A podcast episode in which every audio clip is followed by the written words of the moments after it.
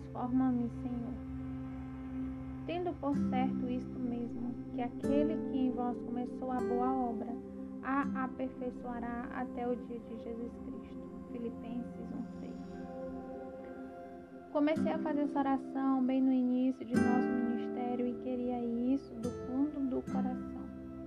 Senhor, faça-me perfeita na época em que estiver 30 anos. Minhas inadequações e imperfeição causavam muitos problemas. Sem dúvida, Deus honraria minha oração e me libertaria de mim mesma. Tentei recrutar duas amigas para orar ao meu favor, mas elas apenas morreram de rir.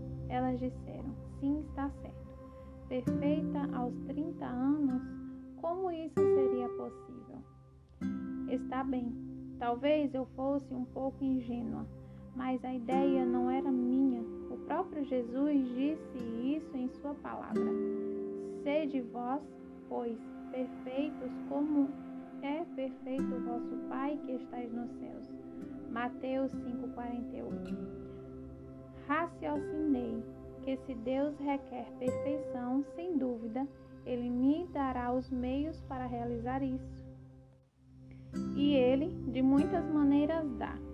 Deus providenciou apenas os meios para minha transformação mas seu Espírito Santo também trabalhou em mim, movendo-me ativamente em direção à inteireza perfeita, que Ele pretende para minha vida, pois esse é o sentido bíblico da palavra perfeição.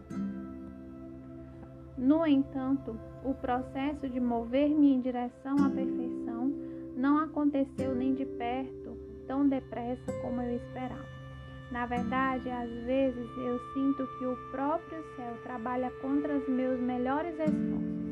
E talvez isso aconteça porque o plano de Deus de nos tornar semelhantes a seu filho tenha muito pouco a ver com o mero autoaperfeiçoamento. Veja, eu presumia que a perfeição cristã era uma obra exterior que eu tivesse de fazer uma limpeza e purificação de minhas palavras, de minha vida e de meus atos. Se eu apenas pudesse ser boa o bastante e fazer as coisas certas, então agradaria ao Senhor. Mas em meu desejo sincero de servir e de honrar ao Senhor, caí na mesma armadilha que iludiu os fariseus há muitos séculos. Você, eu e os fariseus. Os fariseus eram homens devotos, pelo menos tinham a aparência de pessoas devotas. O único propósito na vida deles era obedecer a todas as instruções de Deus. Por isso, criaram centenas de regras e de regulamentos para ajudá-los a seguir a lei original dada pelo Senhor. O resumo dessas leis é conhecida como Mishnah a Mishnah, em sua tradução para o inglês, é um livro de 800 páginas. Posteriormente, estudiosos judeus adicionaram comentários de como cumprir a Mishnah. Esses comentários, conhecidos como Talmud, compreendem pelo menos 12 volumes. Os fariseus eram famosos pela observação rigorosa da lei Todavia, até mesmo os judeus reconhecia a hipocrisia que às vezes acompanhava as tentativas piedosas de perfeição religiosa dos fariseus. O Talmud menciona sete tipos distintos de fariseus. 1. Um, havia o fariseu de ombro que seguia meticulosamente a lei mas usava suas boas obras sobre os ombros para que fossem vistas pelos homens. 2. Havia o fariseu, espere um pouco, sempre capaz de oferecer uma desculpa válida por deixar de fazer uma boa obra. Ele falava, mas não fazia. 3. Havia o fariseu ferido ou cheio de hematomas, tão concentrado em evitar o mal que sempre que uma mulher se apaixonava, ele fechava os olhos e por isso batia nas costas. Havia o fariseu corcunda ou acrobata, tão determinado a parecer humilde que se curvava totalmente para a frente, arrastava os pés e com frequência tropeçava em obstáculos. 5. Havia o fariseu da contagem ou dos cálculos de suas boas obras, na crença de que cada uma delas punha Deus mais em débito com ele. 6. Havia o fariseu tímido ou temeroso, sempre com medo da punição divina, que limpava constantemente o cálice e o prato na esperança de escapar da ira de Deus. 7. Por fim, havia o fariseu temente a Deus, definido pelos próprios judeus como aquele que realmente amava a Deus. Apenas um entre os sete tipos era admirado como o homem que encontrava deleite, em vez de trabalho penoso, na obediência à lei de Deus, independente do quanto isso fosse difícil de cumprir. Para ser honesta, de uma forma ou de outra já fui todos esses fariseus e passei a maior parte do meu tempo agindo como versões dos seis primeiros. Por mais sincera que fosse minha intenção, o único resultado que obtive em fazer da pureza exterior meu objetivo foi a obsessão doentia comigo mesma e a autovalorização que oscila de forma desenfreada entre o sentimento de orgulho excessivo ou o de fracasso esmagador, dependendo de quão bem sinto que me saí no dia. Oswald Chambers adverte contra o perigo da preocupação com o nosso testemunho pessoal, como ele chama, referindo-se ao tipo de introspecção doentia que ressalta nossas inadequações em vez de o poder de Deus de redimir-nos e de transformar nossa vida. Ele escreve em seu livro: Enquanto nosso olhar estiver voltado para o nosso testemunho pessoal, não nos aproximaremos da realidade da redenção. Adiante, ele acrescenta: a contínua per perscrutação em nosso interior para ver se somos e se devemos ser gera um tipo de cristianismo autoconcentrado e mórbido, e não a vida sadia e simples de um filho de Deus. Jesus não foi tão agradável quando denunciou os fariseus e suas tentativas de santidade autoinduzidas. Ele arrancou a fachada religiosa por trás da qual eles tentavam se esconder, como às vezes a maioria de nós faz. E chamou esses líderes religiosos de sepulcros caiados, cheios de ossos e mortos. Mateus 23, 27. Na época de Jesus, os sepulcros caiados eram comuns, em especial durante a Páscoa e outras festas religiosas. Os túmulos eram pintados de branco para que ninguém os tocasse por acidente à noite, tornando-se cerimonialmente impuro e por isso incapacitado para participar da adoração. Jesus lembra à multidão que esses túmulos tinham um exterior bonito, mas o interior estava cheio de morte, coisas pútridas e de toda imundícia.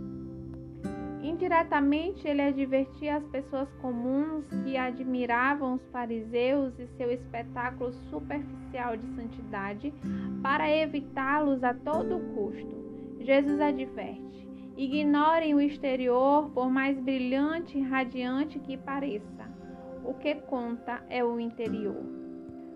No Novo Testamento, Cristo confronta várias vezes os que sucumbiram à síndrome do sepulcro caiado. A perigosa crença de que, de alguma forma, podemos nos fazer apresentáveis a Deus por meio do nosso próprio esforço. Jesus afirmou que esse esforço não é apenas inútil e até mesmo perigoso, mas desnecessário. O Senhor tinha um plano melhor. O remidor dos pecados viera. Graça abundante. Jesus oferecia outra forma de santidade E talvez pensaríamos que os fariseus ficariam aliviados com essa notícia incrível.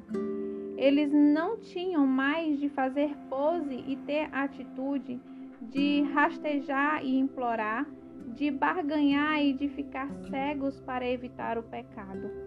No entanto, às vezes as boas notícias são boas demais para serem recebidas. Afinal, a graça gratuita que Jesus oferece a todos que creem nele pode ser superabundante. Imagine o que aconteceria se deixássemos de resistir ao amor de Deus e começássemos a descansar nele. Para aqueles que pensam estar no comando do nosso desenvolvimento espiritual, pode ser fácil aceitar essa perspectiva. Talvez até pareça uma clara ameaça. O autor Donald Miller descreve essa beleza em seu estranho relato sobre a luta pessoal com a mensagem da graça. Ele fala de uma época em que costumava realmente observar os pregadores que falavam demais sobre a graça, pois eles me deixavam tentado a não ser discipulado. Miller escreve: Eu acreditava que se a palavra sobre a graça fosse pregada, toda a igreja se transformaria em um bordel. Ele acrescenta de forma enfática: Acho que eu era um verdadeiro ignorante. Miller caíra na armadilha farisaica que tende a enganar a todos nós. Ele mesmo descreve essa armadilha. Tentar disciplinar-me para me comportar como se eu amasse a luz e não me comportar como se amasse as trevas. Mas a única coisa que esse tipo de autoaperfeiçoamento esforçado e legista, que Miller chama de viver como um soldado de elite para Jesus, trouxe-lhes foi fracasso e desespero. É o mesmo fracasso e desespero que o fariseu soldado de elite que há em nós sente quando dependemos de nós mesmos para a salvação. Aprofundando mais esse ponto, é o ciclo de fracasso e de desespero que Jesus destruiu quando morreu na cruz. Como o apóstolo Paulo escreve em Romanos 8:2, porque a lei do espírito de vida em Jesus Cristo me livrou da lei do pecado e da morte. A lei delineada do Antigo Testamento serve a um importante propósito. Salienta o pecado em nossa vida. Mas isso é tudo o que a lei pode fazer. Ela mostra-nos o que está errado em nós, mas é absolutamente impotente para nos tornar justos diante de Deus. Em si mesma, ela é incapaz de acabar com o abismo que o pecado abre entre Deus, Pai e seus filhos a fenda aberta em nossa alma que nos deixa para sempre sozinhas, para sempre afastadas do único amor que pode nos completar.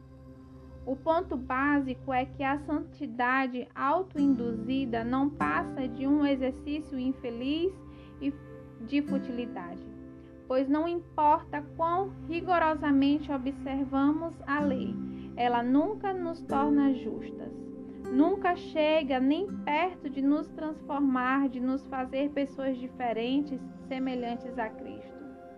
Paulo aprendeu essa lição do jeito mais difícil. Todos os seus anos de militância religiosa e de obsessão para guardar a lei resultaram nada mais do que odiar pessoas que eram livres.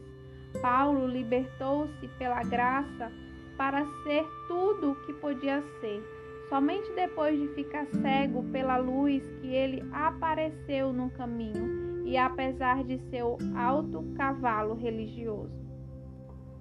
Obrigada, Senhor, por sua graça também estar disponível para nós.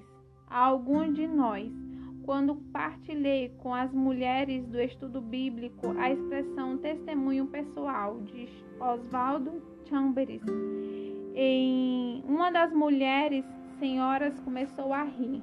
Ela acabara de ir à loja comprar tinta para sua sala de estar e descobrira que havia aproximadamente 586 tons de branco para escolher. 586 tons. Você pode passar a vida toda a procurar a procura do tom certo, e algumas de nós fazem exatamente isso. Contudo, louvado seja Deus por não termos de fazer isso. Em Isaías 1,18, Deus promete: Ainda que vossos pecados sejam como a escarlata, eles se tornarão brancos como a neve. Cristo nos oferece um novo começo, um quadro em branco, um testemunho pessoal tão limpo e luminoso que a mente humana não pode compreender, apenas receber. Ele não vem por intermédio do nosso esforço, nossa escavação interior e labuta exterior Apenas do poder do Espírito Santo pode fazer-nos verdadeiramente novas. Apenas o poder incomensurável de Deus operando em nós, o mesmo poder que ressuscitou a Cristo, pode mudar-nos de dentro para fora. Veja, Deus não quer que caiamos nosso túmulo. Ele quer nos ressuscitar da morte. Na próxima parte, continuaremos o capítulo 2 falando de ficção e conto de fada.